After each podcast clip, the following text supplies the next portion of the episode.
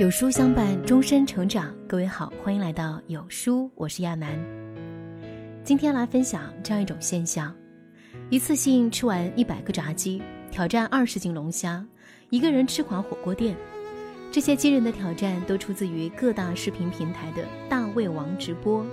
他们一边用夸张的表演吸引着网友们的眼球，一边用催吐等方式浪费着食物。最近，央视新闻严厉批评了这些造假现象频出、食物浪费严重的大胃王吃播。这种吃播方式呢，不仅是对网友的欺骗，对食物的严重浪费，还误导了消费者的价值观。据联合国粮农组织统计显示，全球有8.2亿的人面临着饥饿，相当于每九个人当中就有一人挨饿。因此，社会一直在呼吁大众珍惜粮食，拒绝浪费。但是，仅仅为了流量和热度，这些博主毫无底线，肆意挥霍他人的劳动成果。遭到批评后，他们才迅速删除了相关视频。无独有偶，青海省格尔木市的三幺五国道，因独特的 U 字造型，成为了网红公路。各地游客慕名而来，为了拍照好看，他们直接坐在公路中间，严重影响了交通的正常运行。二零一八年至今，三幺五国道上因拍照已引发八起交通事故。民警在景点及违法地点特意设置警示牌，这种恶劣的拍照行为依旧屡禁不止。世界上的所有规则都不应该被肆意践踏。《淮南子》中说：“举不正不可为方，规不正不可为圆。”长久以来，遵守规则、敬畏规则。是我们为人处事最基本的信条，把无知当作仪式感，把自私看成理所当然，弃他人的安全与利益于不顾，迟早会为此付出代价。所谓侥幸，是尚未发生的不幸。去年有一则令我印象深刻的新闻：杭州一位五十多岁的奶奶带着五岁的孙子横穿绿化带，一辆公交车恰好驶出，将奶奶撞倒在地。奶奶满嘴满脸都是血，孩子坐在一旁嚎啕大哭。公交车司机显然没有料到绿化带会有行人冲出来，他吓得脸色发白，神情紧张，立刻报了警。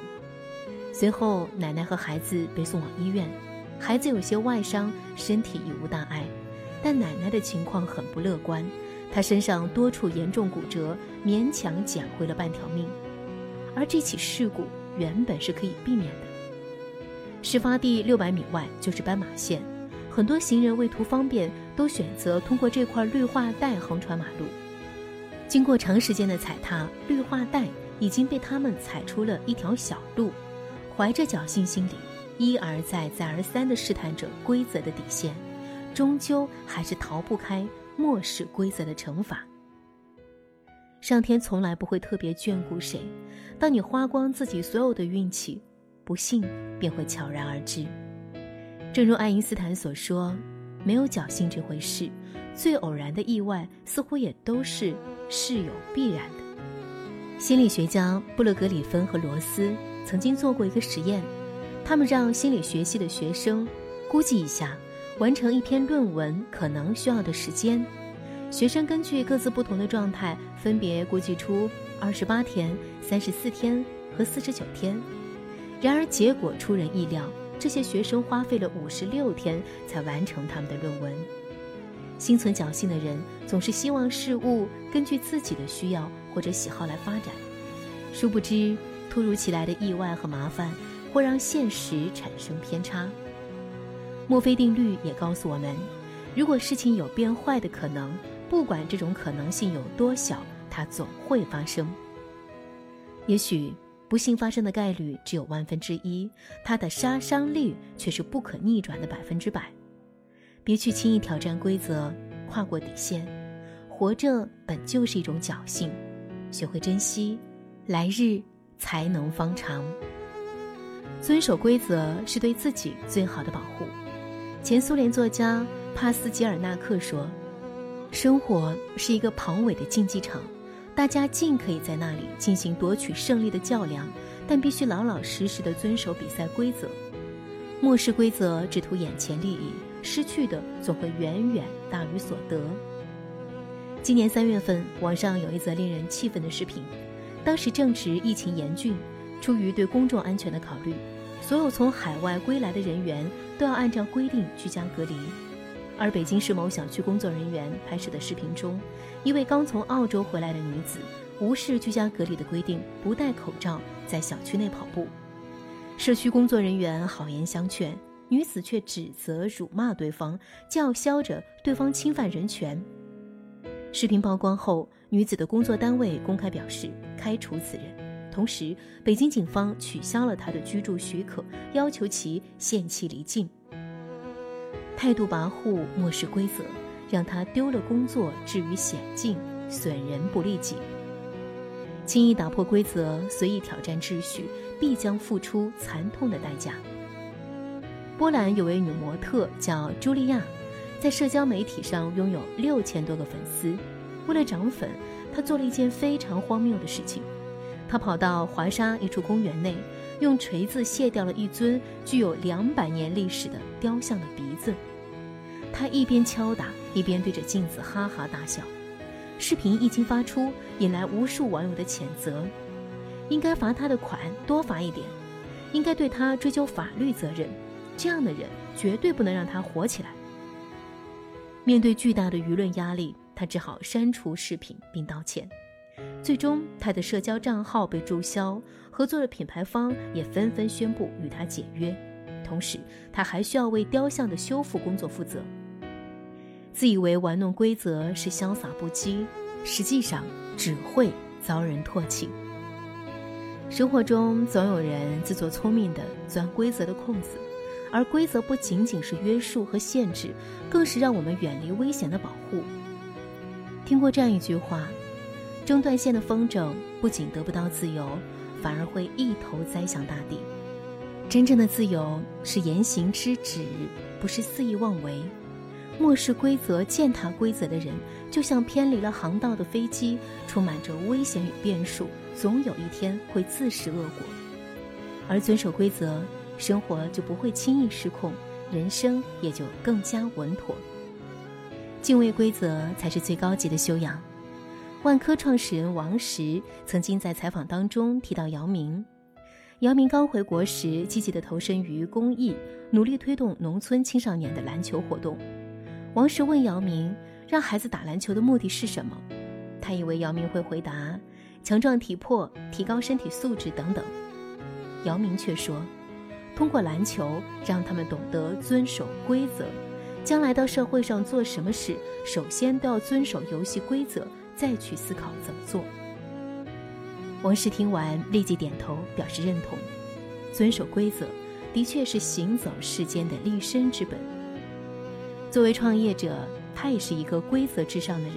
他曾说：“无论是一个企业，还是一个创业人，懂规则、讲规则，永远是第一位的。